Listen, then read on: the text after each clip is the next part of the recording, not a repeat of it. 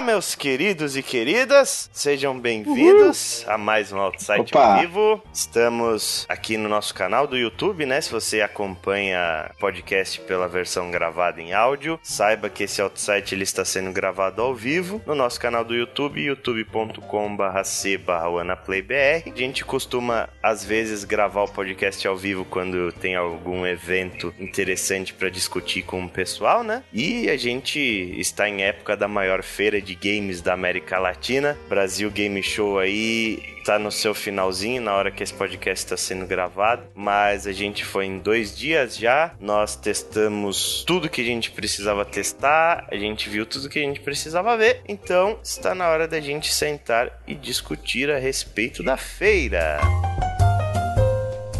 Primeiro de tudo, a BGS desse ano ela mudou de lugar, né? Ela saiu da, da onde ela era, lá da, do Expo Center Norte, foi pro Centro de Exposições Imigrantes, do outro lado da cidade, mas eu acredito que isso tenha sido até benéfico pro pessoal que vem de fora, porque o Expo Center Norte ficava bem longe do aeroporto, por exemplo, né? E esse Centro É. de Exposição Imigrantes ele fica bem mais numa Pertinho. localização mais acessível para quem vem de fora. É. E no geral é um espaço legal, né, cara? É, mas o outro tinha mais acessibilidade com relação ao transporte público, né? Porque tinha o metrô perto. Ah, mas esse Então, também. Verdade. Esse é bem perto Ah. do metrô de Abaquara. Teve transporte gratuito do metrô de Abaquara pra cá. Mas é, eu acho que uma das grandes vantagens mesmo foi o espaço, cara. É, O né? espaço ficou muito melhor. Sim, é. o espaço do Center Norte, os pavilhões eram menores, né? Esse São Paulo Expo, acho que é o nome. O pessoal usou só um dos pavilhões e mesmo assim a feira tinha praticamente o mesmo tamanho da feira do ano passado. Não, e nem só isso, né? Vocês falaram que tá, tava bem mais organizado também, né? Em relação ao ano passado. Tava mais organizado em relação a, aos estandes, onde ficava cada coisa, os corredores eram bem amplos. A disposição dos estandes, né?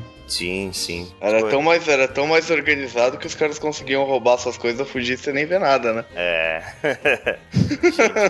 a gente tem que falar disso, né, cara? A gente Sim. tem que dar, dar um toque, inclusive, pro pessoal, especialmente no ano que vem, porque a segurança. e ainda tem segunda, né? Pra quem for ainda aí, tiver ouvindo a gente e ainda foi amanhã. A É. segurança meio que deixou a desejar, né? A gente teve a nossa câmera fotográfica furtada enquanto a gente tava comendo. Veio um pessoal, veio um cara, distraiu a gente, outro cara roubou a câmera sem que a gente percebesse. E quando a gente conversou com a segurança, eles disseram que isso aconteceu bastante na feira.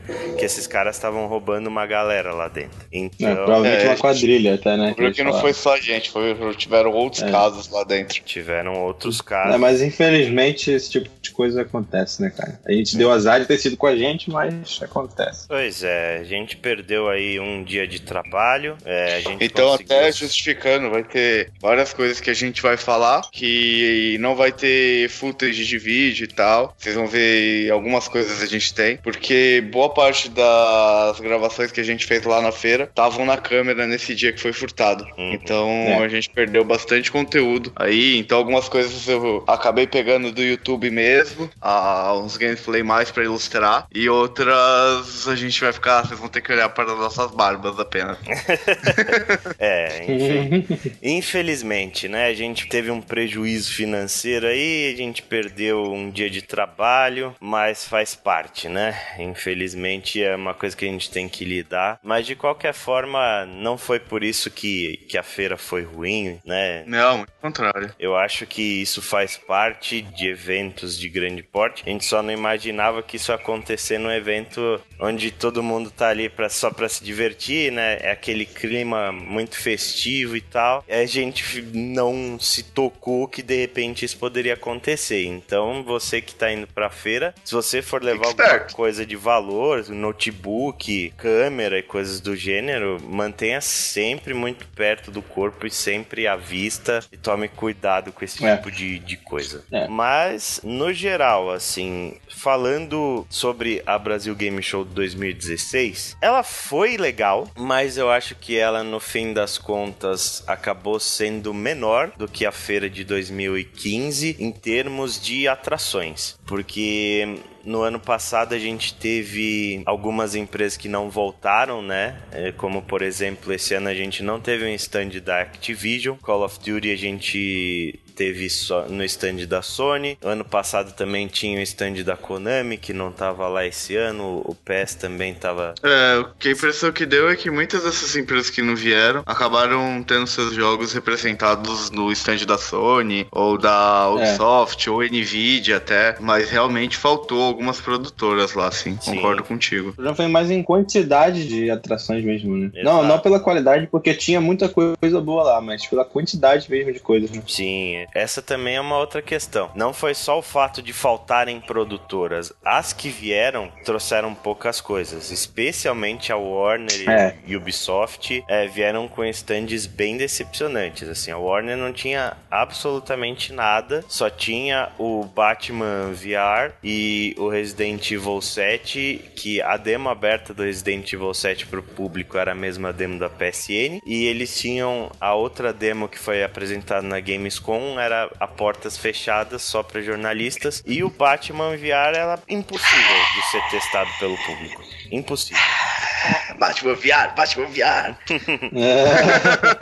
a gente conseguiu testar, né? No caso, só o Chico, a gente vai falar depois do Batman, mas assim, foi um parto pra gente que é imprensa. As senhas eram ridiculamente limitadas e pro público era impossível. Impossível. Eu tenho certeza que, que ninguém do público conseguiu testar o Batman. É, então... É, quando eu cheguei lá, esses negócios de reserva, cara, é muito estranho. Não só no Batman, tinha outros pontos também. Que na quinta-feira, que era o dia, tipo, na abertura do negócio, cheguei lá e, tipo, já tinha rolado o agendamento pela internet, pelo site dos caras, ou direto em contato com o PR. Então, no primeiro dia, todas as senhas pra testar o Batman, tipo, no, já estavam, antes de abrir a feira, já estavam encerradas. Uhum. Entendeu? É que Ridículo, né? Mas tudo bem. Sim. E aí foi assim, eu só consegui porque eu fiquei enchendo o saco do PR lá. É. Cheguei muito rápido lá e fiquei na orelha do cara, e aí ele deixou testar o negócio lá. É, exatamente. tipo criança, né? Deixa, deixa, deixa, deixa, deixa, deixa.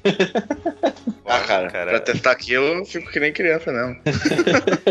De qualquer forma, outras atrações também aconteceu a mesma coisa. O VR do PlayStation também muito difícil de testar. É, a gente conseguiu testar no dia de imprensa, mas no dia de público também é só quem chegou muito cedo. Eles abriram a feira antes, o que eu achei uma baita sacanagem também. Tava marcado no. É, uhum. Tava marcado como a feira abrir para uma hora da tarde, meio-dia já tinha gente gente lá dentro e no final, hum. se você chegava a uma e pouquinho, você já não conseguia mais testar nenhuma dessas atrações. Com relação à feira em geral, eu achei muito mais organizado que os anos anteriores. Uma coisa que eu achei um pouco, acho um pouco inconsistente assim, é eles liberarem para o dia de imprensa que a gente foi para o público no geral aí. Eu acho que tinha que ter existir um dia é, somente para a imprensa. É, mas aí entra a parte financeira, né, cara? Tipo, não, lógico. Os caras, os caras é que é o passaporte mas... VIP e tal, e esses caras pagam, se não me engano, mais barato quando né? você compra bem antes, é 400 pau, 300, 400 é isso, pau. É. é, eu tipo... sei que não é viável, mas eu digo em questões do ideal,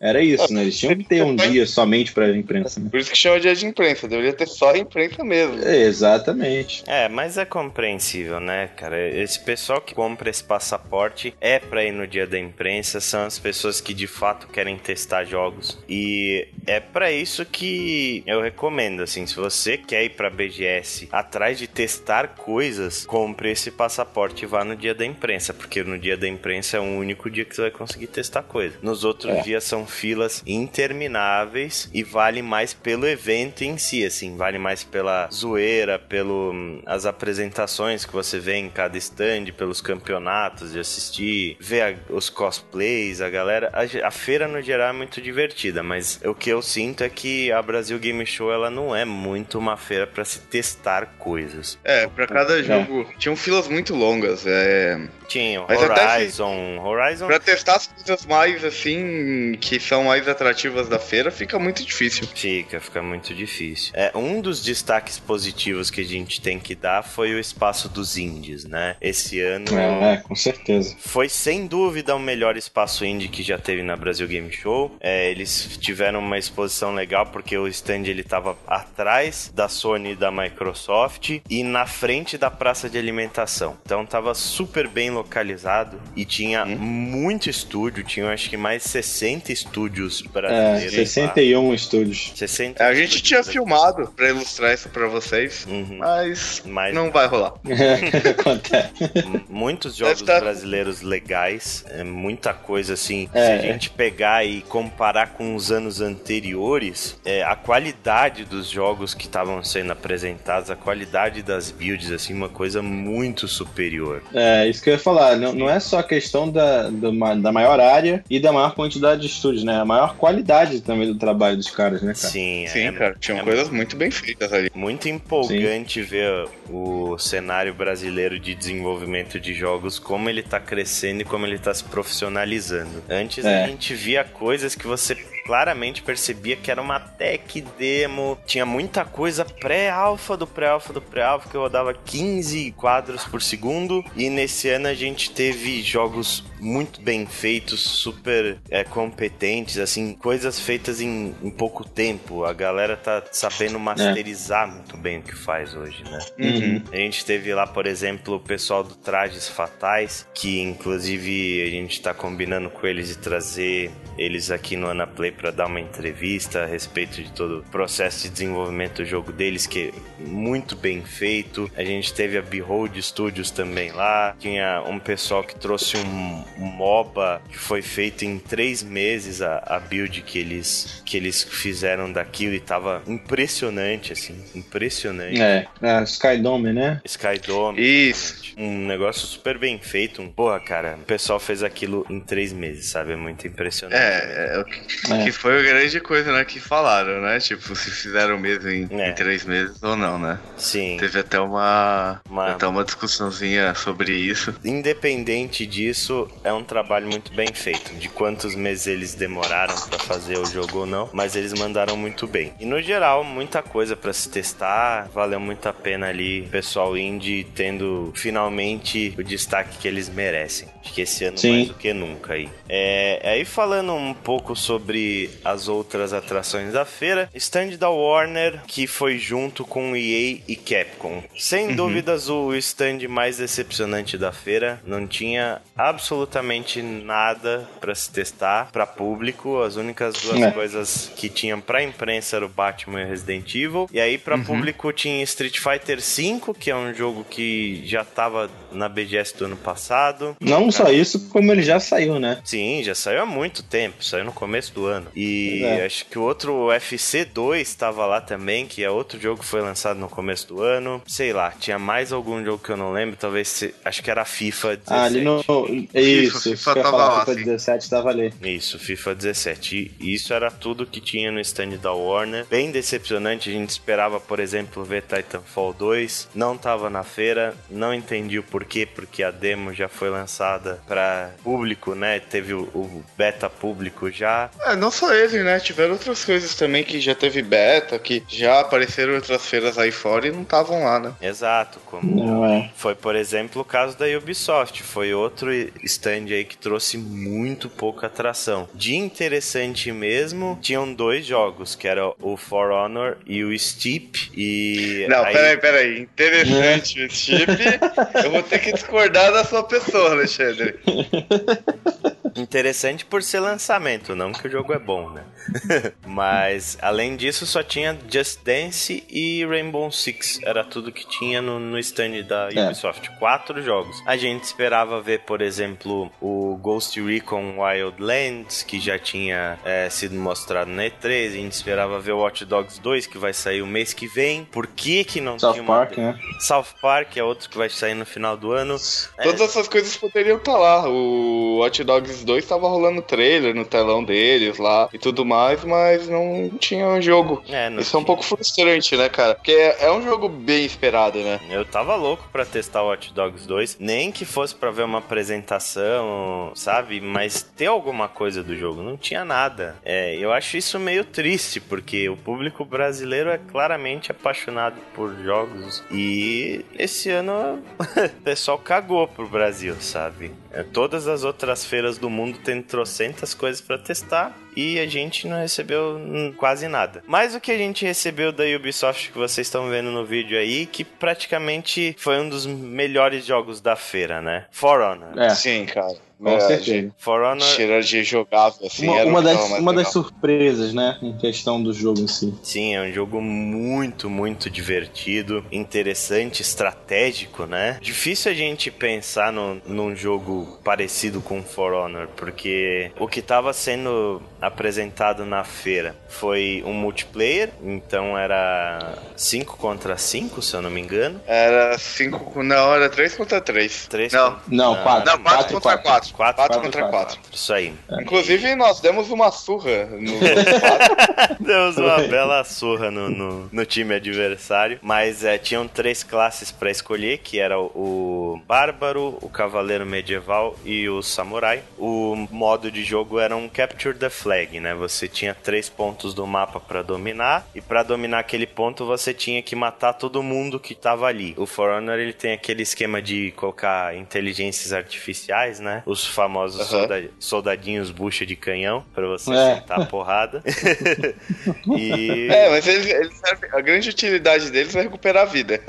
É, exatamente. E o combate em si, ele é bem estratégico mesmo. Você tem um botão de ataque fraco e um botão de ataque forte. E cada posição que você colocar, né, pra cima, pra esquerda ou pra direita, você dá um ataque diferente. Pra bloquear, você tem que colocar o direcional na mesma direção. É, você tem um especial lá que você dá. E no geral. Tem um, você tem um movimento que quebra a guarda do adversário também. Isso. No geral, É. é um belo duelo, assim. O que eu esperava é que o combate fosse mais Bushido Blade, por assim dizer. Ao invés de você ter uma barra de life e tal, seria como se fosse um, um golpe só, sabe? Uma coisa mais realista. De repente eles implementam isso no modo, né? Dentro do próprio jogo. Pode Talvez. ser, mas eu achei que você morre bem rápido. Você não precisa levar muito dano pra matar, pra É. matar um player. Ah, acho que de repente. demora acho que umas três porradas fortes já era o suficiente pra derrubar o adversário já. Três porradas fortes, eu acho muita coisa. Porrada fracas tinha que dar umas cinco ou seis no cara. Era algo nisso aí. É, mas no geral For Honor é um jogo muito divertido. é. Quero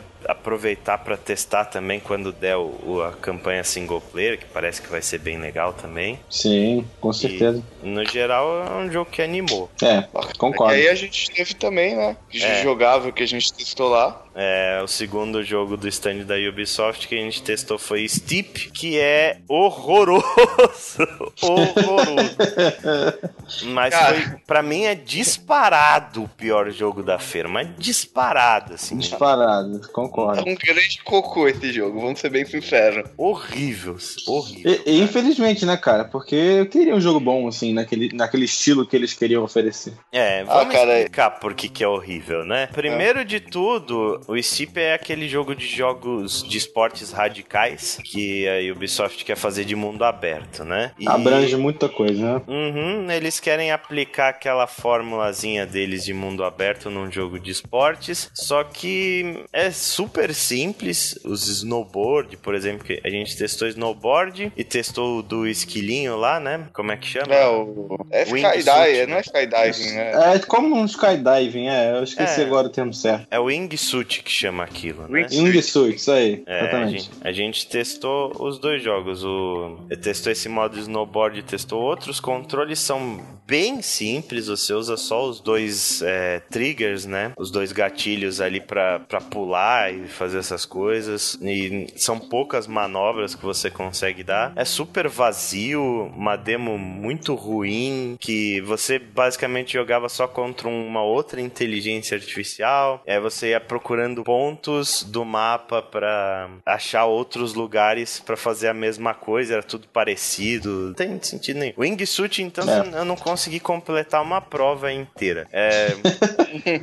esse jogo. Bate ele... a cabeça antes. É, esse jogo ele parece o California Games versão 2016. Imagina. é tipo é bem fraco o jogo. Eu joguei um pouquinho e achei uma grande bosta, viu? É, é muito ruim, cara. Muito ruim mesmo. Outro stand menor que a gente teve e surpreendentemente bacana, né? O trabalho que eles fizeram foi o stand da CD Projekt Red. Eles Nossa, trouxeram... animal, cara. Eles trouxeram só o Gwent e fizeram um stand assim pomposo. É. muitas, muitas, muitas estações jogáveis. Nem criou fila, sabe? Nos dias mais movimentados, você via que o pessoal saía e entrava direto. Direto e jogava. Você podia jogar com, com frequência. Isso assim, Todo é mundo vendo aí, Chico. É um trabalho bem legal, cara. Isso é o que eu esperava de outras produtoras, sabe? Sim, é. você via, os caras levaram lá os cosplayers tá, deles mesmos, fantasiados com os personagens de Witcher. Sim, Trish, todo mundo, né? É, e o jogo em si, cara, puta, tá muito bom. Muito o jogo tá legal. tá muito legal, cara. A gente jogou algumas partidas e, cara, ele pegou tudo aquilo que tem no. Porque era um jogo dentro de um jogo, né? Uhum. dentro do Witcher 3. E conseguiram ampliar ele, todas as mecânicas que existiam lá, refinaram e transformaram num jogo para ser um jogo standalone mesmo. Eu acho que, como um jogo competitivo, vai dar bem certo esse jogo, cara. A gente, a gente jogou algumas partidas. O legal foi que a maioria delas, assim, era, era emocionante até o final, cara. Até o final você não sabia quem que ia vencer. É, mas aí eu ganhava, né? ah, tá bom.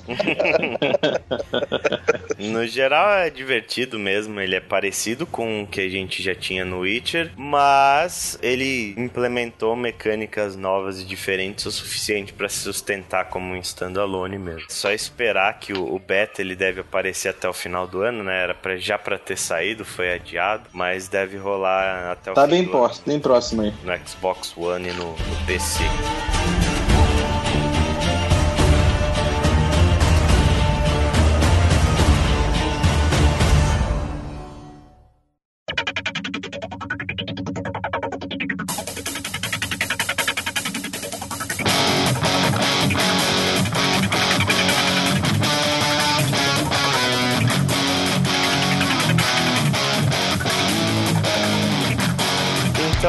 Falar do stand da nossa amiga Sony, né? Eu acho que a Sony ela trouxe o melhor stand da feira, era o que mais tinha atrações interessantes assim para se jogar, mas mesmo nela foi um pouco xoxo assim. E outra coisa é que o stand da Sony ele tem uma frescura que a gente não podia filmar nada, né? Uhum. Então é. essa imagem aí é o mais próximo que de qualquer jeito que dava para você filmar ou registrar de lá, assim, né? Dá para tirar algumas fotos, mas isso era bem fresco lá. Verdade. Acho que a principal atração do stand, vamos falar logo de cara dele, foi o Horizon Zero Dawn. Foi bem surpreendente para mim ver que esse jogo estaria jogável na BGS, porque ele Sim. male male estava jogável na E3. Hum. O pessoal que testou foi a portas fechadas e era uma coisa meio moqueada assim, só para uhum. jornalista e só com horário marcado. E de repente eles anunciaram que o Horizon ele estaria na BGS e eu me empolguei pra caralho, porque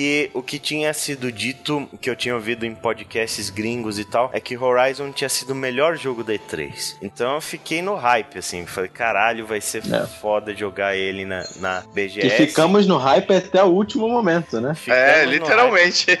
pois é, pois é. Era de longe a maior fila da feira e a demo foi para mim uma grande decepção. Não que o jogo em si ele pareça ser ruim, é, mas a demo demo que eles apresentaram, eu achei uma bosta, cara. Uma é, bosta, assim. Eu fiquei 100%. puto da cara por ter pegado uma fila daquele tamanho para testar uma demo tão mal feita como foi aquela. Leve detalhe que pegamos essa fila no dia de imprensa, né, cara? É, que era o dia no... bem mais leve. No dia de uma fila de uns 40 minutos, uma hora. Uns 40 minutos, isso aí. No dia de público, sem chance de testar aquilo. Quem entrou na fila é, passou não. mais da metade da feira só pra testar o Horizon. E E, sinceramente. E para se decepcionar muito depois. é, se você for amanhã, eu recomendo ficar longe, assim. A não ser é, que as filas assim. da segunda-feira elas estejam bem mais tranquilas. Caso contrário, vá testar outras coisas, cara. A gente tá criticando, criticando a demo, mas não deixou uma coisa clara. A gente não acha que o jogo é ruim ou que vai ser ruim. O ruim era a demo que eles disponibilizaram lá, por causa de Perfeito. alguns pontos, algumas limitações que ela tinha, mas é, eu, pelo menos, continuo acreditando no potencial desse jogo e acho que vai ser um puta jogo. É, é também. Tanto que, por exemplo. História, né? Não, eu ia, eu ia explicar a história, justamente. É, então. Vamos explicar a história. O que, que aconteceu? Uh, a gente pegou toda a fila, aí na hora de testar o jogo, o pessoal do staff da Sony deu pra gente um tablet lá com o fone de ouvido pra apresentar a demo. Aí, beleza. Era né? um vídeo de uns 10 minutos, né?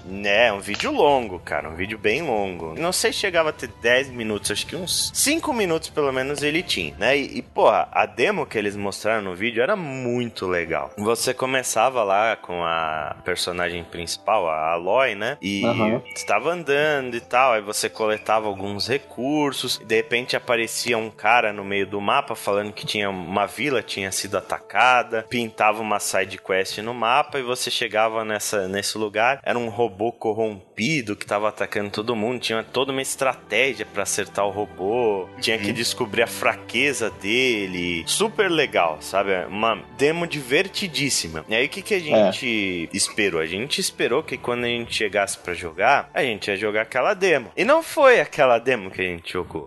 Nem de, nem perto, de longe. Nem de perto. É, o que foi apresentado pra gente era um negócio livre, sabe? Era uma demo sem objetivo nenhum. No fim, se você apertasse o touchpad lá, ele mostrava algumas coisas para fazer. Por exemplo, era matar um inimigo, um robozinho, né? Ele falava a raça do robô, mate esse robozinho X aqui em stealth, é, mate esse outro robô Y aqui prendendo ele no chão e meio que era isso. Só que e a área da demo é extremamente limitada também, né? A área da demo é extremamente limitada. Se você saísse fora da área da demo, ela reiniciava o jogo. Só que não existia uma marcação onde acabava a área da demo e onde começava. Então, se você entrava nesse loop aí, você de repente poderia sair da área da demo e acabou, sabe? Foi o que aconteceu Voltava comigo. Tudo. Eu tava testando a demo lá hum. e de repente o jogo me avisa: Ah, se você continuar fora da área da demo, a demo vai reiniciar. Só que eu não sabia para onde eu tinha que ir. Não tinha mapa, não tinha bosta nenhuma, assim. Eu não sabia para onde eu tinha que ir, eu não sabia o que eu tinha que fazer. Foi extremamente confuso. O stealth não funcionava. Esse é um dos grandes pontos que deixou meio preocupado com esse jogo. É, você ficava agachado lá, né? Tipo, você tava do outro lado do mapa e tava mostrando como se alguém tivesse te vendo. Não tinha ninguém em volta de você. Não dava para fazer a, a, menor ideia se o bicho tava te vendo ou não tava te vendo. Então, é. cara, para quem pegou aquele tablet na mão e viu aquela demo super legal que eles mostraram, depois testar o que eles deram foi muito decepcionante. É, foi é, meio foda. Foi. Antes eles tivessem dado mais cinco minutos pra gente jogar, pelo menos, e não tivesse apresentado aquele vídeo, era uma coisa. Ou que fosse só uma apresentação, sabe? Para mim, poderia é, ter sido só. Rolou uma apresentação do Horizon em portas fechadas, que normalmente, provavelmente, né, deixou muito mais empolgado com o jogo. Com certeza. O que a gente viu nessa demo foi ridículo, inútil.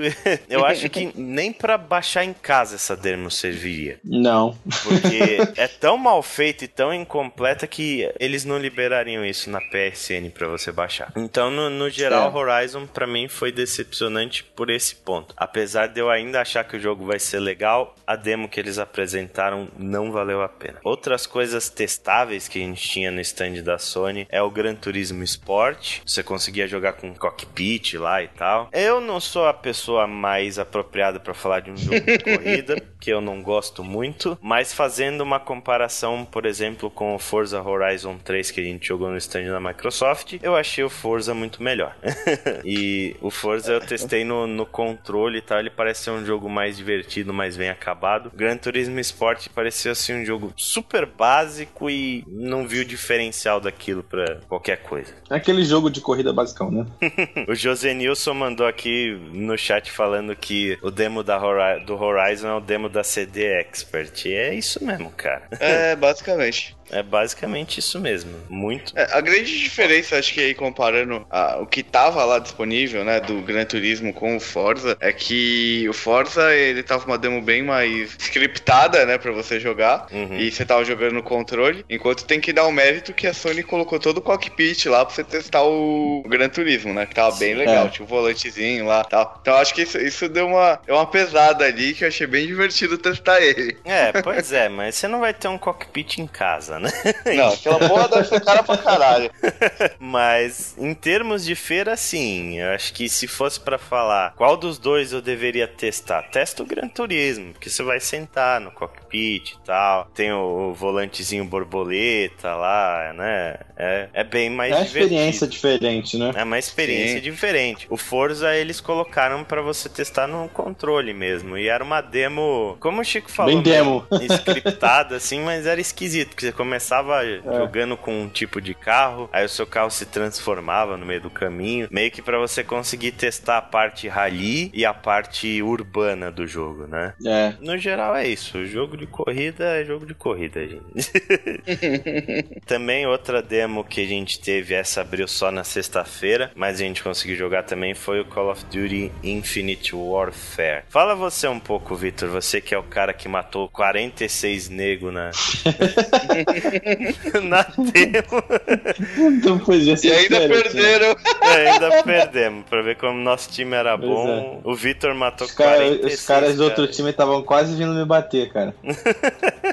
Ele tá legal, é um jogo de FPS padrão, é aquele Call of Duty que a gente conhece. Não tem muita diferença, continua sendo a mesma coisa. É um jogo que é divertido de se jogar casualmente. Não, não digo que tem nada de super inovador, não tem nada de super maravilhoso. É a mesma coisa que você já conhece. Você vai pegar o jogo sabendo o que você vai esperar. O que eu vi de diferente, como o meu último Call of Duty foi o Black Ops 2, foi aquele jetpack que achei meio estranho, E- ele funcionava Mas isso já, lateral. já tem. Ele, ele É, isso existe tem no- agora em praticamente todos os jogos de tiro, né? É, É, virou padrão. O Black Ops 3 já, já implementou isso. Então ele- eles pegaram a movimentação do Black Ops 3 e, e continuaram com ela. Depois do Titanfall, né, o pessoal seguiu muito essa Depois linha aí. todo É.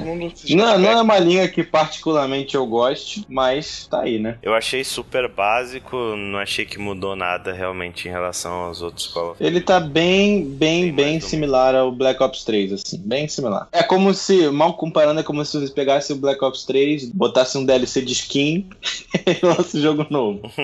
De novo, né? Aí outras duas demos legais que tinham lá, essa eu vou comentar porque eu gosto do primeiro jogo e eu achei o segundo muito gostoso, que é o Gravity Rush 2. Ele tava jogável na feira. Cara, que jogo gostoso. Ele tá praticamente finalizado ali, já É. era um jogo completo que você conseguia jogar. Ele é basicamente o primeiro Gravity Rush, é um jogo muito bonito. As mecânicas são as mesmas de você inverter a gravidade e ir pros outros cantos do mapa. E o mapa ele parece estar bem grande. A diferença pra mim acho que foi no visual. Eu não gostava muito do visual do primeiro Gravity Rush porque eu achava ele muito marrom. É, E- esse tá mais. Os tons são mais realistas, né? Estão mais sóbrios. Sim. É, tão bem colorido, bem vivo, assim. Eu acho que combinou muito com aquele traço anime que ele tem, né? E tirando É. que a, a Cat, que é a personagem principal, ela é a coisa mais carismática da face da Terra. É ela que deveria ser o mascote da Sony, que ela é um personagem muito legal. O Gravity Rush 2 com certeza vai ser um jogo muito bacana. Esse eu não tenho dúvida. Agora, não o que a gente- duvido, é. Que a gente tem dúvidas, mas pelo menos essa demo pareceu um pouco melhor de tudo que a gente viu até agora. É Final Fantasy XV, que tinha tanto no stand da Sony quanto no stand da Microsoft. É, e essa demo era diferente, ela não era aquela Platinum demo que a gente tem na PSN, ela era uma demo onde você enfrentava um boss. Parecia muito aquela apresentação que eles fizeram na E3, só que jogando ela pareceu mais divertida do que aquilo que foi apresentado, que era um cara ruim que quase morreu na demo.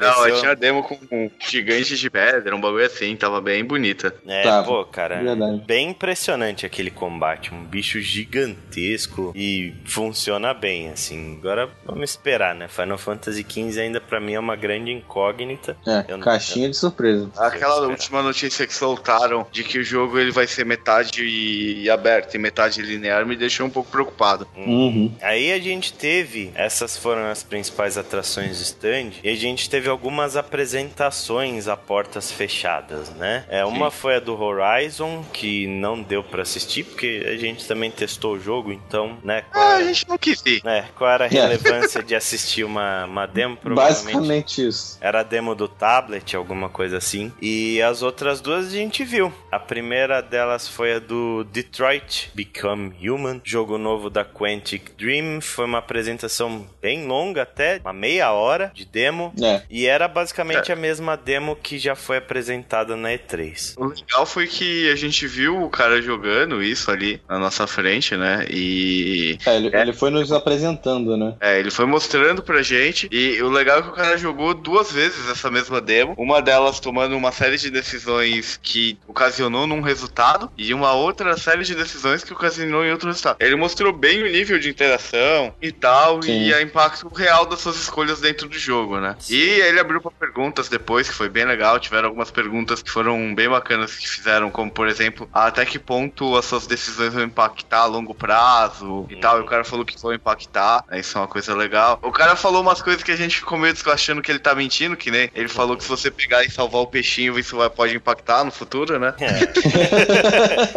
Sim, eu acho que Nemo um- vai querer te achar de novo. tem um pouco de exagero, né? O Kikaz mandou um boa noite pra gente. Boa noite, cara. Seja bem-vindo. Boa noite. O que, que era essa demo? A gente tá vendo no vídeo, mas você controla um negociador. Ele é um androide, é enviado pra um prédio onde tem um outro androide fora de controle que pegou uma menininha como refém e esse cara ele tava na ponta do prédio ameaçando matar a menina, né? Ele tava com a arma apontada pra cabeça dela e ameaçando também pular do prédio. E você controla esse cara e o seu objetivo ali é impedir que o, o outro androide pule, né? Pule ou, ou Sim. atire na menina, etc. É. E é legal, aí começam as, as mecânicas do jogo a ser apresentado. Você pode vasculhar o cenário atrás de pistas e se você achar pistas relevantes, isso aumenta a probabilidade de sucesso de você ser bem sucedido. Teve Foi. mecânicas que ele mostrou que eu, pelo menos eu não tinha visto ainda, que é, ele consegue reconstituir cenas do que aconteceram antes, né? Que exatamente essa parte tá passando. É Uhum. bem inter- eu achei bem interessante essa mecânica, né? Do, ele consegue reconstruir, conseguir coisas. Você consegue também conversar com várias pessoas pra conseguir outras informações e tal. E uma É. informação importante, a gente falou, é, essa demo aí que foi a que saiu até agora, é esse personagem aí. Mas ficou bem claro que vão existir outros personagens dentro do jogo. Né? Sim, Sim. o primeiro Não, ele falou. trailer que eles lançaram era com outra personagem. Era outro personagem. Então ele falou que esses são dois dos personagens que já foram apresentados. Existe a possibilidade de existirem outros personagens ainda. Sim. É, Outra coisa, uma pergunta que eu achei bem interessante que ele respondeu lá foi quanto a, ao desfecho das suas decisões, né? Na primeira vez ele jogou e não conseguiu salvar a menina, né? Ele não teve sucesso. É, e aí o fez pessoal uma porrada perguntou. de, ele fez uma porrada de merda de propósito pra falhar na É, pra falhar, exatamente. e aí a galera perguntou se continuaria dali, como se não tivesse que fazer, ou se você voltaria pra tentar fazer novamente. Uhum. E aí ele falou que, pelo menos o interesse dele e o que é que ele quer implementar é de que as suas decisões sejam permanentes e não tenha como voltar atrás, né? O que eu achei bem interessante também. É, isso já é bem padrão da Quantic Dream. Uhum. No geral, eu achei esse jogo é basicamente Quantic Dream, sabe? Se você já jogou Heavy Rain, eh, se você já jogou Beyond Two Souls, você já sabe mais ou menos o que esperar do, do Detroit. É, É. Inclusive, a, a mesma coisa em relação ao roteiro, assim. No, no geral, a jogabilidade eu achei legal, o fato de você ter essa parte de detetive, procurar por evidências e interessante também você o tempo que você demora pra intervir na negociação influencia também na probabilidade de você ser bem sucedido ou não. Sim. É, então, a mesma cena tem vários desfechos diferentes. Eu acho que isso vai ser até mais potencializado do que era nos outros jogos da Quantic Dream. Mas o roteiro continua igual, cara. Muito que achei essa Ah, eu gostei da super- ambientação, cara. Eu gostei bastante dessa ambientação meio cyberpunk. Achei o lance dos androides, o questionamento dos sentimentos deles e tal. Eu achei É, que é uma é interessante. que me, me agradou bastante. Me atrai É. bastante. Pra mim já não foi muito assim, eu já achei meio brega. Não, ser- eu achei bem legal também. Eu achei bem Eu- legal, cara. Eu achei é, as falas, assim, toda aquela cena de cima do prédio muito clichê e meio brega. Do, do Android, hum. ah, meu Deus, eu vou ser substituído, então eu vou matar a família inteira. Clichêzão, né? Muito clichê. Né? E... Nunca leio um livro do Asimov, tá? Por favor. É. Uma outra coisa também que eu achei, acho legal mencionar é que ele frisou bem que, por exemplo, você, você precisava catar informações para poder, na hora de você negociar com, por exemplo, naquela situação com o Android, você ter mais sucesso, né? Então ele, ele, ele frisou bem que não existem informações corretas, né? E sim as informações necessárias para você conseguir ter sucesso. Então, de é, repente, é, você. sucesso também é relativo, né? É, é, bem relativo. Então ele disse que se você adquiriu ali duas, três informações que você acha que já é o necessário para você conseguir sucesso, você pode simplesmente ignorar o resto e partir direto para negociação, né? É, Isso eu achei sim. bem legal também. Da mesma forma que você pode conseguir todas as informações, falar um monte de merda e fuder.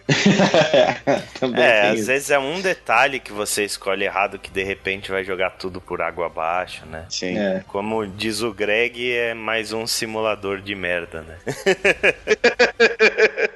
O outro demo que a gente viu foi uma apresentação de The Last Guardian. E hum. são os 20 minutos iniciais do jogo. E eles me deixaram bem, bem animados. É, eu gostei muito, muito do, do que foi apresentado. Primeiro de tudo, né? O que esperar de The Last Guardian pelo que a gente viu? Ele vai ser, resumidamente, um jogo do Fumito Ueda. Se você já jogou Ico, você já jogou Shadow of Colossus, você também sabe mais ou menos o que esperar. Aquilo é muito característico do Team Ico, assim. É. Então, tecnicamente é um jogo ultrapassado. Isso não tem como a gente negar. Os gráficos, eles parecem um gráfico de PS3 da metade da geração, no máximo. A demo, ela ainda estava um pouco bugadinha. Ela é a mesma demo que foi apresentada na E3. Então, de lá para cá, a gente já pode considerar pelo menos uns quatro meses de desenvolvimento, né? Uhum. Então, hoje o jogo ele já deve estar no estágio bem mais avançado do que ele estava na época que essa demo saiu. Então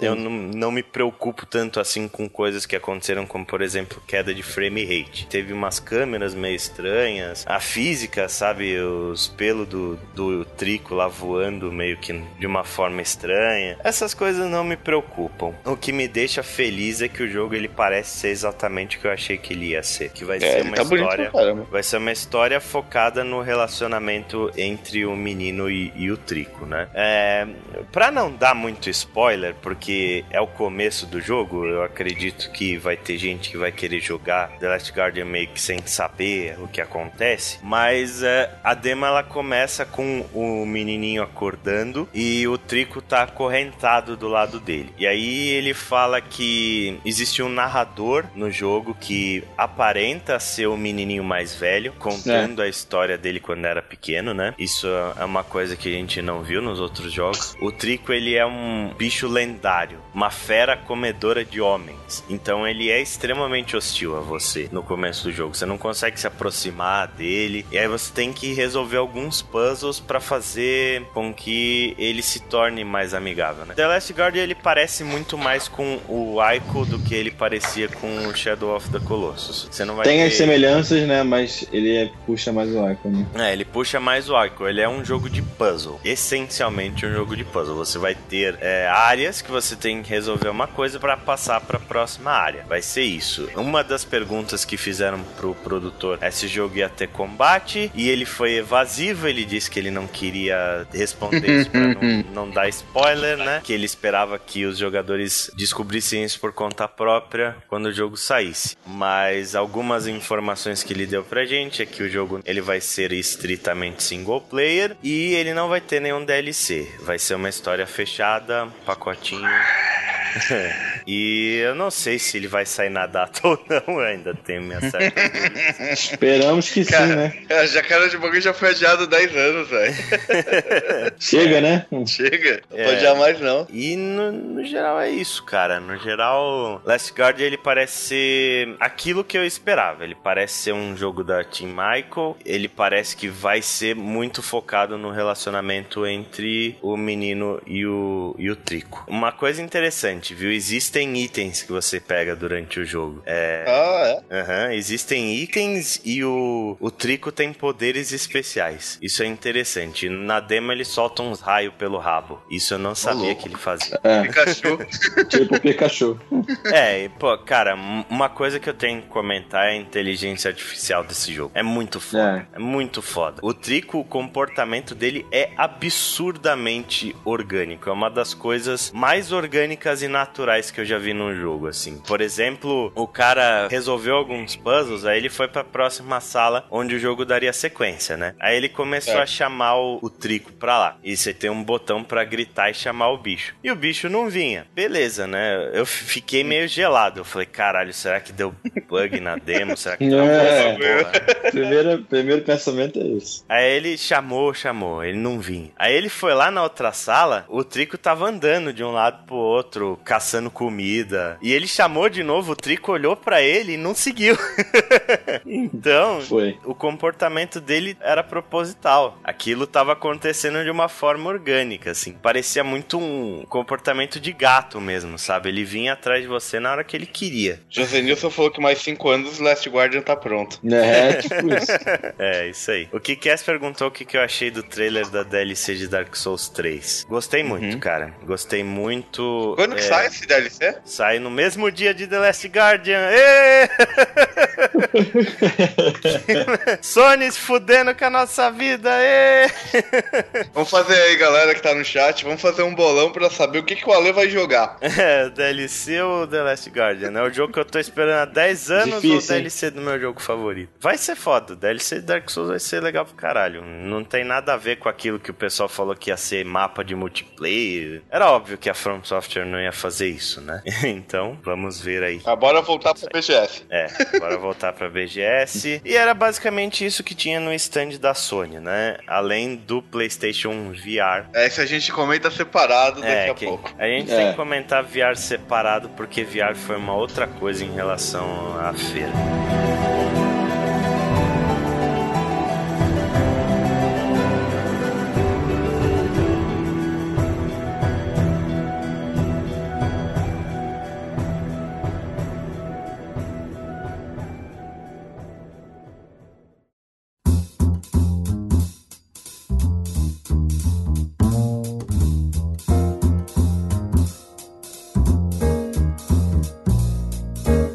Mas falando um pouco da Microsoft, o stand da Microsoft não estava tão atrativo em termos de jogos, mas era um stand divertido. Pra quem tava lá Ah. pelo movimento, né? Tinha muita atração, assim. Tinha um campeonato de Killer Instinct rolando no telão, com o pessoal narrando, a galera que perdia caía na piscina de bolinha. Muito disso, assim, sabe? Era, era É, um- tava rolando uma interação bem legal, né? uma interação legal, um stand gostoso de ficar. E aí tinham algumas novidades, entre elas o que a gente testou foi o Gears of War 4. O que tinha na feira disponível era um modo Horda, multiplayer, e eu particularmente achei bem sem graça. Idem. Eu também, eu joguei ele. Ele não tem absolutamente nada de novo com relação ao que todos os outros Gears of War entregaram. É um modo horda lá, multiplayer, você vai com seus amiguinhos, tem que derrotar as ondas de inimigos que vem. Um esquema básico de muro e tiro. Não que seja ruim pra quem é, é fã e tal. Mas é mais o mesmo, não tem nada de novo. E eles colocaram como uma grande promessa, né? É, eu acho que ele É cumpre o que promete pra pessoal que gosta desse modo Horda. Ele é bastante popular, pelo que eu sei, eu não acompanho muito de Gears, mas pelo que eu sei, o pessoal gosta bastante desse modo Horda, se diverte. Tinha um outro stand, eu acho que era o da Nvidia, que tinha o Gears of War 4 rolando no PC e parecia ser o modo campanha. Esse É, gente não- engraçado isso, né? esse a gente não chegou a testar, mas o multiplayer dele tá bem, mesma coisa, assim, não espere nada de muito É. diferente. É, agora tecnicamente não tem do que reclamar. O negócio tá bem fluido, tá rodando bacana e tal. Uhum. É, a parte técnica do jogo é, tá, tá, boa. competente. É, o maior problema é que é mais mesmo, né? É. É, Forza Horizon 3 a gente já falou um pouco sobre ele. Parece legal, é um jogo muito bonito, muito, muito, muito bonito e bacana os ambientes super abertos, né? Uma corrida super longa que a gente disputou. Tinha acho que quase 10 minutos e você passava por desde áreas urbanas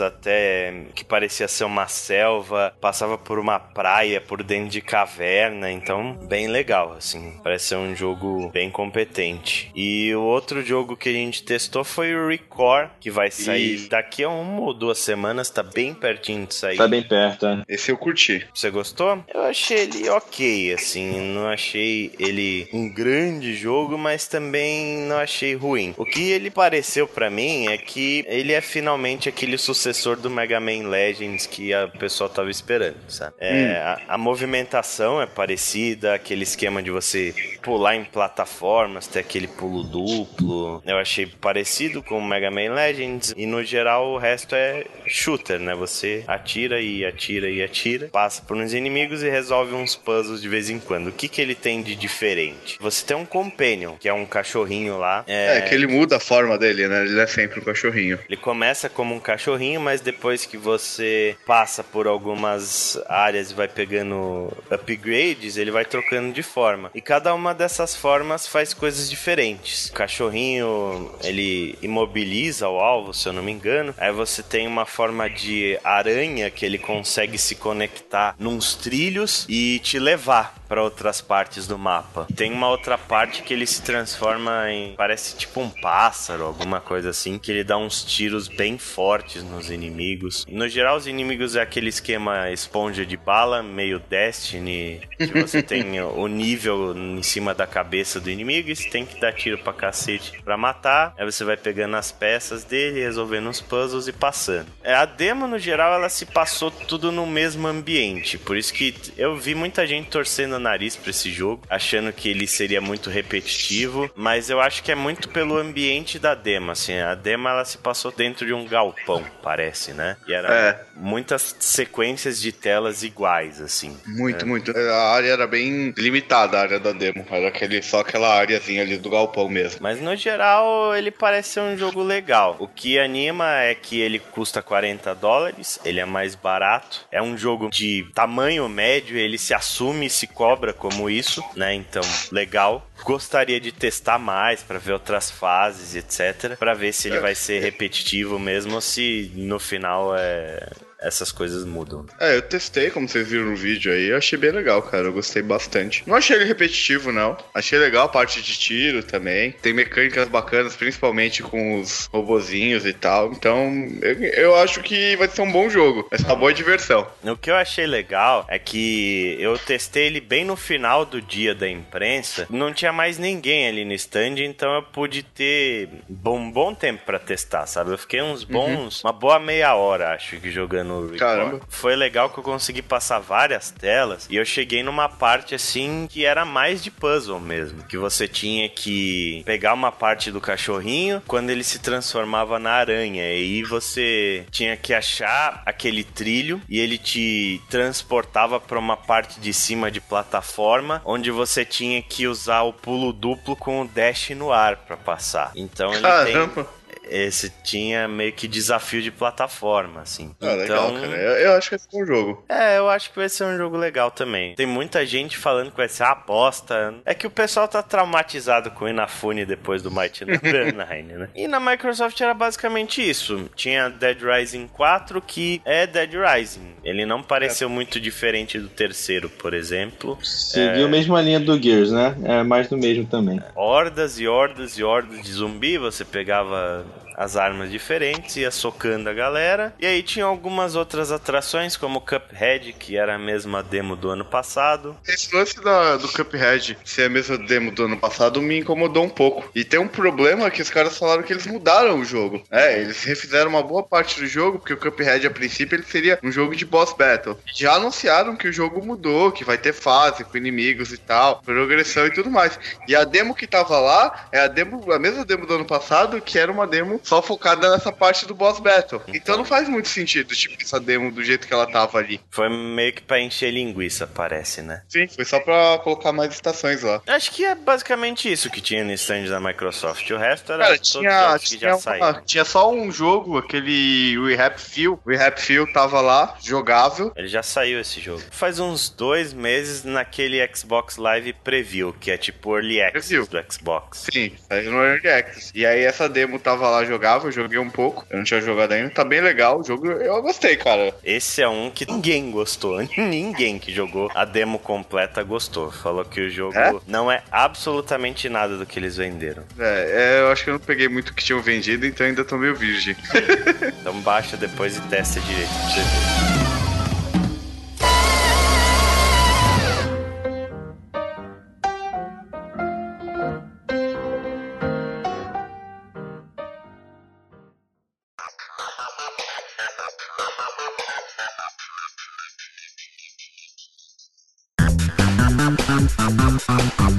Agora a gente tem que falar do grande ponto da feira, que é VR. Eu acho que.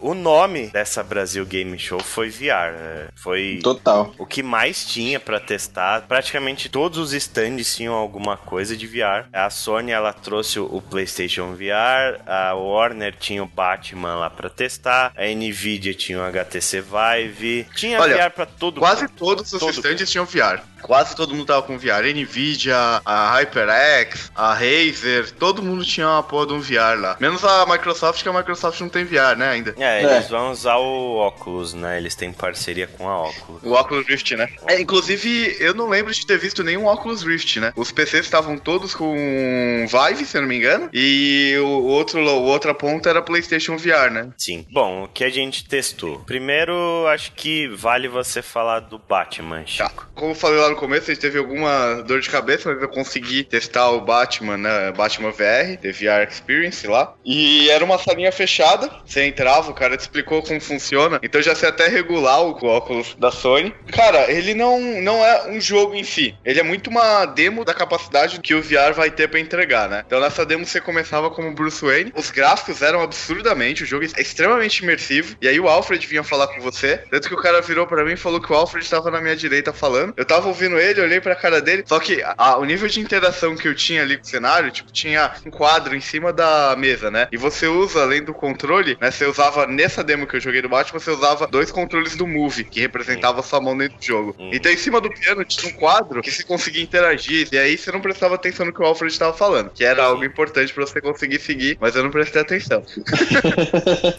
aí ele te entrega uma chave que abre o piano, aí eu peguei a chave, olhei pra frente e tinha um buraco da chave. Pum, abri. A, a perfeição do negócio é que você toca o piano perfeitamente, assim, tipo, é muito absurdo. Né? Aí abriu hum. a Batcaverna, que aí começa o negócio. E aí, nessa demo, ela é dividida em duas partes. Essa primeira parte, que aí você vai colocando o equipamento do Batman tal, tudo testando as coisas, e tudo bem interativo. Você entra na Batcaverna, vai atacando batirangue nas coisas, vai calibrando o, o gancho, a arma e tudo mais. Você vai colocando a, a armadura dele parte por parte, bem, é bem imersivo assim. Até a hora que você fica de frente pro espelho, é, é meio estranho até essa parte. É que você, ó, você tá se olhando como Batman. E aí tem a segunda parte do demo, que é você vai investigar o assassinato do Asa Noturna. E aí você tá num beco, o cara de apoio fica te enchendo o saco para você fazer as coisas, só que você tá mais preocupado em ficar olhando em volta. Uhum. Mas aí você usa a mesma coisa, você vai usando as interações, você tem um scanner, que é o que você mais usa nessa parte, para você conseguir reproduzir o que aconteceu ou identificar alguma coisa. Então seu objetivo ali é basicamente descobrir o que aconteceu com a Asa Noturna, né? E a demo para, acaba assim que você descobre todas as pistas e tal, e descobre qual que é o próximo passo, aí a demo acaba. Né? Mas é bem legal, você vai interagindo, você olha o cenário, tipo, você vai ver na cena de diferentes ângulos, né? Até descobrir todas as coisas. Cara, em termos de imersão, é absurdamente perfeito, assim, é muito realista, você, você se sente dentro do negócio, a, a detecção dos movimentos, e tipo, você se sente mesmo o Batman ali fazendo uma investigação. É bem legal, mas ele é muito mais uma demo mesmo, assim, do que, que aquilo é capaz, do que o jogo em si. Você, tipo, por exemplo, não tem uma movimentação livre. Você vai de pontos em pontos pré-definidos dentro daquele cenário. Mas, cara,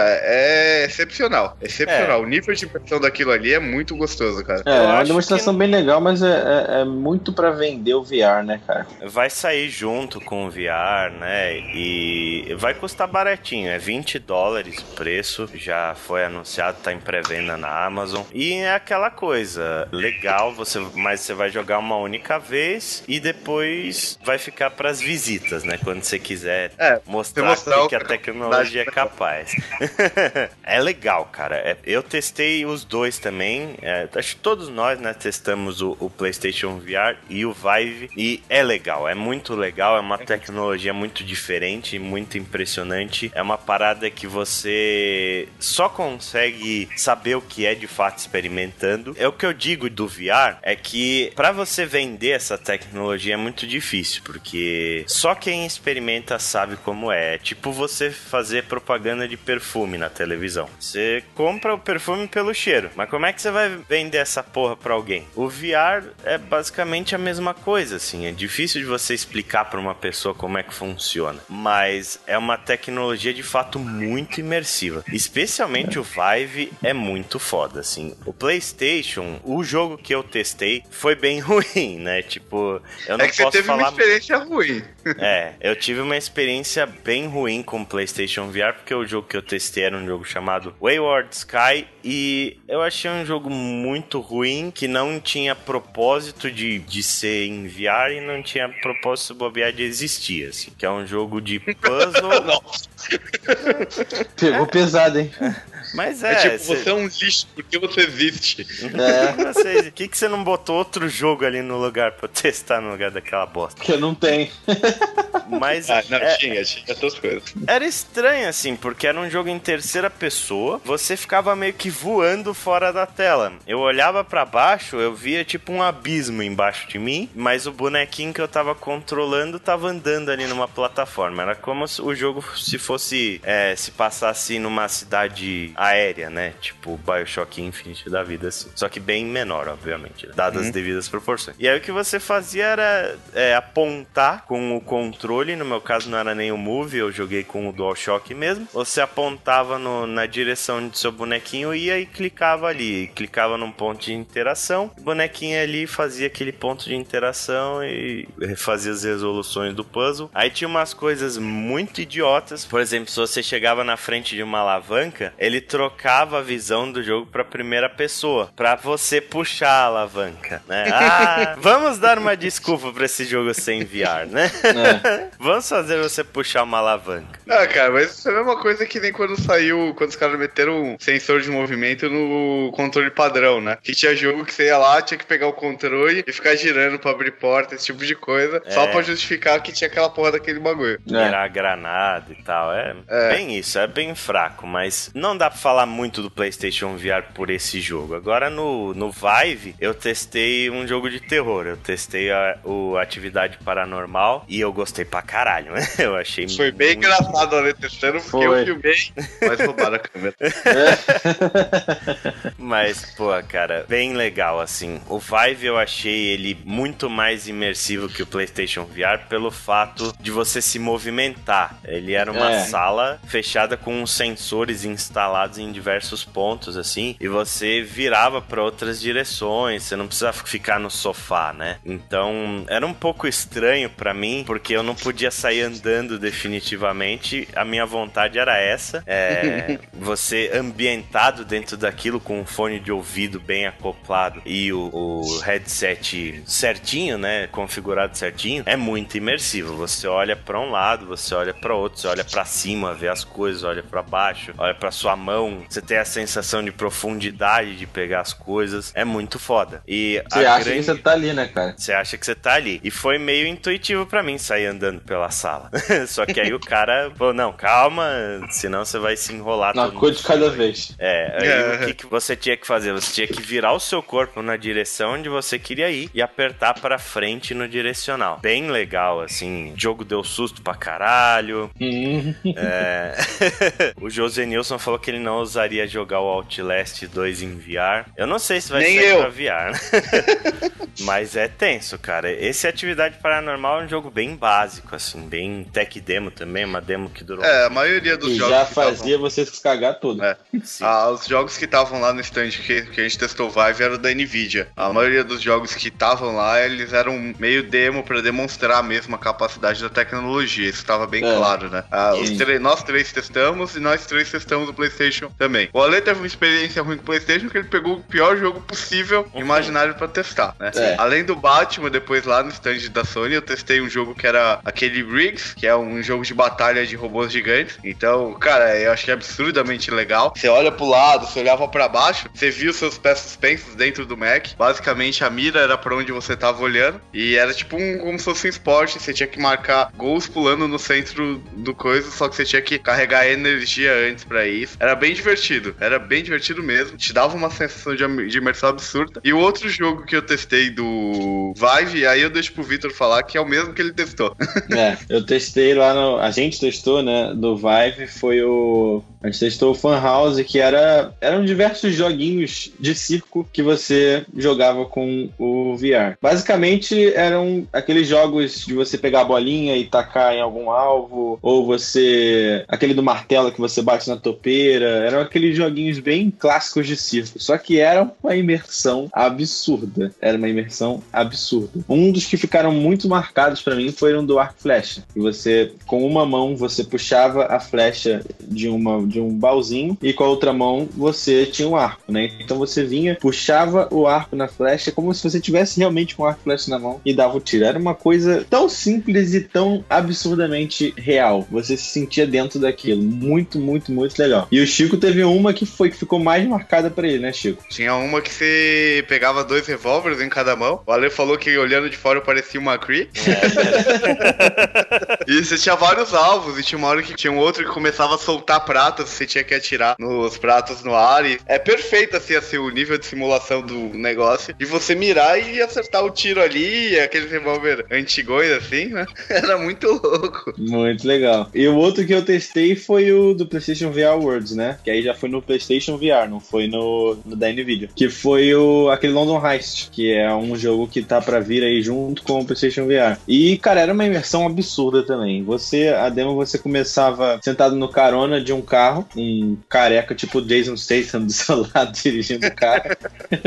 e aí você, de uma hora para outra, começavam a vir carros e motos atirando em você, no seu carro. Então você tinha que pegar uma arma no porta-luvas, aí você já, já começava a imersão, né? Com uma mão você ia abrir o porta-luvas, aí dentro do porta-luvas tinha uma arma, você pegava e no meio de vocês dois tinha uma bolsa com munições. Isso você ficava com uma mão na arma e na outra pegando as munições e carregando a sua arma e dando tiro nos outros caras. Ou seja, uma coisa bem simples: pegar a arma, carregar e atirar, pegar, carregar e atirar. Mas era uma imersão tamanha que você podia ficar ali horas fazendo isso, cara. Você olhava para trás, você via os carros, aí você botava a cara para fora da janela e dava tiro. Era uma coisa muito louca, cara, muito louca. Eu fiquei bem animado com o VR. Sempre falei que eu não sou, nossa senhora, um cara tão adepto dessa tecnologia, né? Eu não sei se vai pegar. Eu realmente ainda não sei se vai pegar, porque a barreira do preço ela ainda é muito alta. O PlayStation Principalmente VR, aqui, né? É, o mais barato é o PlayStation VR 400 dólares. Tem gente no Mercado Livre da vida já fazendo pre-order por 3 pau. O Vive, ele só lembrando que ele já tá no mercado, ele já existe para vender. Lá fora ele custa 800 dólares, se eu não me engano. Isso. E o mais barato que você vai achar no Mercado Livre é por 6.700 reais, se eu não me engano. É fora da nossa realidade por enquanto.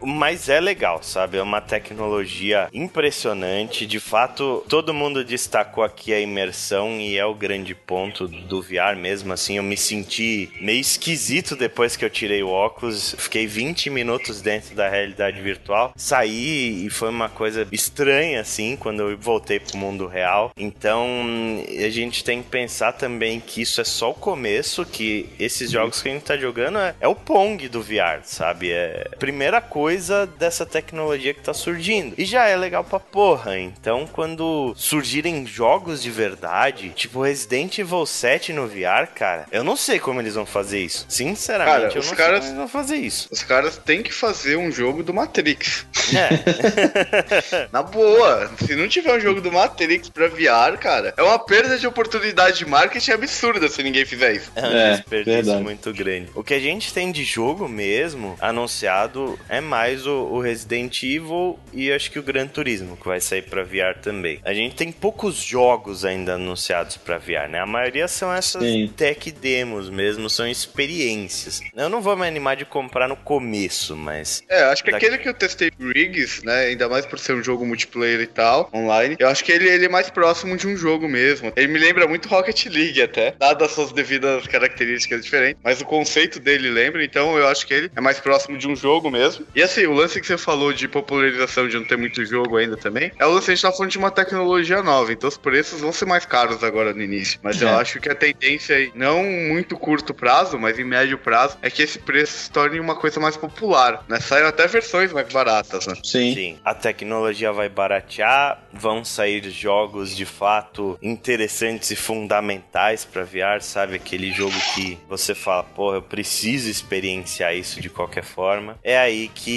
o VR vai se tornar interessante. No começo uhum. vai ser só para quem é entusiasta mesmo, tipo o Chico e o Vitor que já estão quase se matando para querer comprar do PlayStation VR. Não vai ter jeito, vou ter que comprar ah, essa merda. Comprar, eu tava torcendo para ser ruim, cara, que aí eu não ia precisar comprar. é, a minha grande preocupação quando eu tava testando, né, quando eu fui testar, era que os caras já tinham falado que uma pequena parte das pessoas sofrem náuseas. Meu maior medo era que eu sofresse náuseas depois é. de jogar, mas acabou dando tudo certo. Eu sofri um pouco de náusea no, no Wayward Sky, bem no começo, assim, quando eu comecei a testar o VR pela primeira vez, eu comecei a me sentir um pouco enjoado e eu fiquei com um pouco de medo que eu ia ter que parar ali. Era um problema também porque o óculos estava mal ajustado no meu rosto. Como eu uso óculos, foi ficou meio esquisito, o cara não apertou direito e ele ficou a imagem ficou um pouco desfocada para mim. Então acho que foi mais por conta disso até do que pela tecnologia. Eu passei a me movimentar de uma forma menos brusca também e aí eu acabei acostumando no fim das contas. Com Vive não, cara, com Vive eu não tive problema algum, o foco tava certinho, não tive náusea nenhuma. Foi uma experiência bem mais legal para mim do que o, o, o PSVR. Muito bem. Muito bem. Então eu acho que é isso, senhores. Alguém do chat tem alguma pergunta pra gente finalizar? Se tiverem, mandem aí. O José Nilson mandou uma pergunta aí pra gente. É, ele perguntou se a BGS 2016 tá melhor que a de 2015. Tirando, na minha opinião, acho que cada um pode dar sua opinião, né? Uhum. Isso daí. Até pra gente finalizar, já fazer essa pergunta. Na minha opinião, tirando o roubo da minha câmera, é. eu achei muito melhor do que a do ano passado. Tanto pela organização, pelo espaço, achei melhor. Os stands tinham demos muito legais, eu acho que tava tirando do Horizon. tinham coisas muito legais para testar. Eu sou muito, como o Ale mesmo falou, sou entusiasta de VR. E o volume de VR me fez curtir muito. Eu consegui testar todos essas, esses jogos em VR que a gente falou. Então, eu achei muito melhor que a de 2015, cara. Uhum. Eu, não, é. eu não posso opinar. não sou capaz de opinar. só, só veio na de 2016. Mas, cara, eu acho que tá no mesmo nível, sabe? Teve pontos melhores, mas teve pontos piores. A organização eu achei melhor. O lugar para mim ficou muito fácil porque eu moro perto. Teve muita coisa do VR que eu achei bacana, mas faltou atração. Fiquei meio chateado com o tanto de, de produtora que não veio e as produtoras que vieram com pouca coisa. Tipo, a gente falou, não veio a Konami, não veio a Activision. É, a Ubisoft veio com pouquíssimos jogos e eles podiam ter trazido mais pelo menos dois ou três jogos para testar. A Warner, a Warner não veio, né? Warner e EA e Capcom no mesmo stand e não tinha nada. Porra, sabe? É... Como assim, cara? Como assim? Tinha Dragon Ball Xenoverse 2? Toma no cu.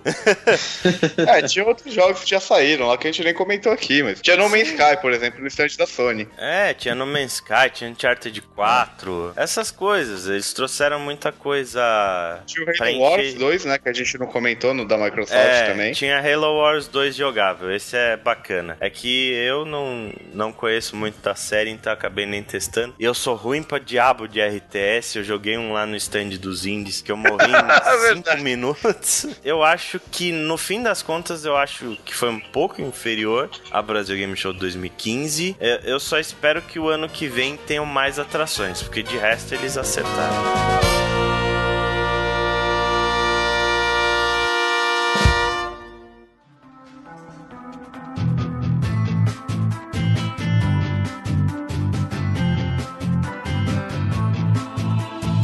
Então a gente encerra aí mais um Outsite ao vivo. Muito obrigado a todo mundo que acompanhou a gente. Nós pedimos que vocês sigam a gente lá no Twitter, no WPWanaplay e, né, e ou no Facebook, facebook.com/wpanaplay, para vocês saberem, né, quando a gente for fazer esse tipo de, de podcast ao vivo, a gente for fazer live, quando a gente lançar material novo. Como vocês puderam perceber, agora sim dá pra gente dizer que o Anaplay voltou.